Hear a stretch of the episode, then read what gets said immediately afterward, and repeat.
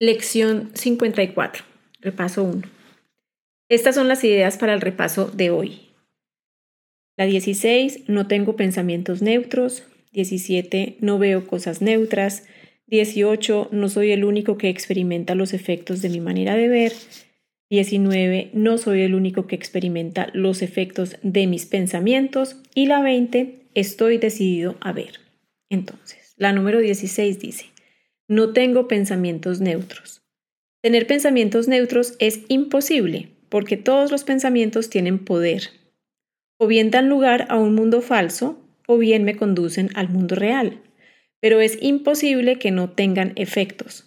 Del mismo modo en el que el mundo que veo procede de mis errores de pensamiento, así también el mundo real se alzará ante mis ojos cuando permita que mis errores sean corregidos.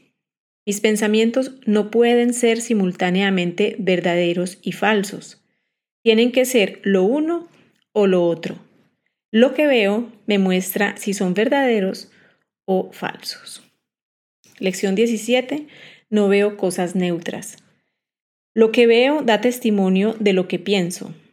Si no pensara no existiría, ya que la vida es pensamiento que contemple al mundo que veo como la representación de mi propio estado de ánimo.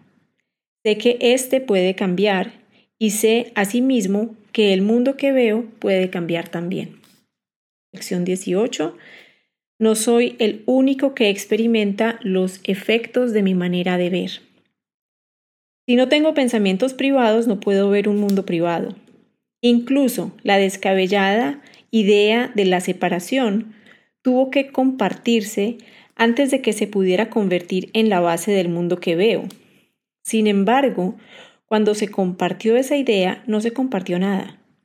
Puedo invocar también mis pensamientos reales, los cuales comparto con todo el mundo.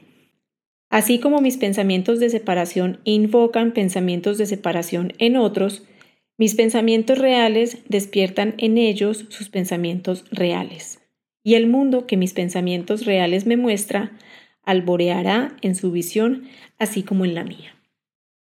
Lección 19. No soy el único que experimenta los efectos de mis pensamientos. No soy el único en nada. Todo lo que pienso, digo o hago es una enseñanza para todo el universo. Un hijo de Dios no puede pensar, hablar o actuar en vano.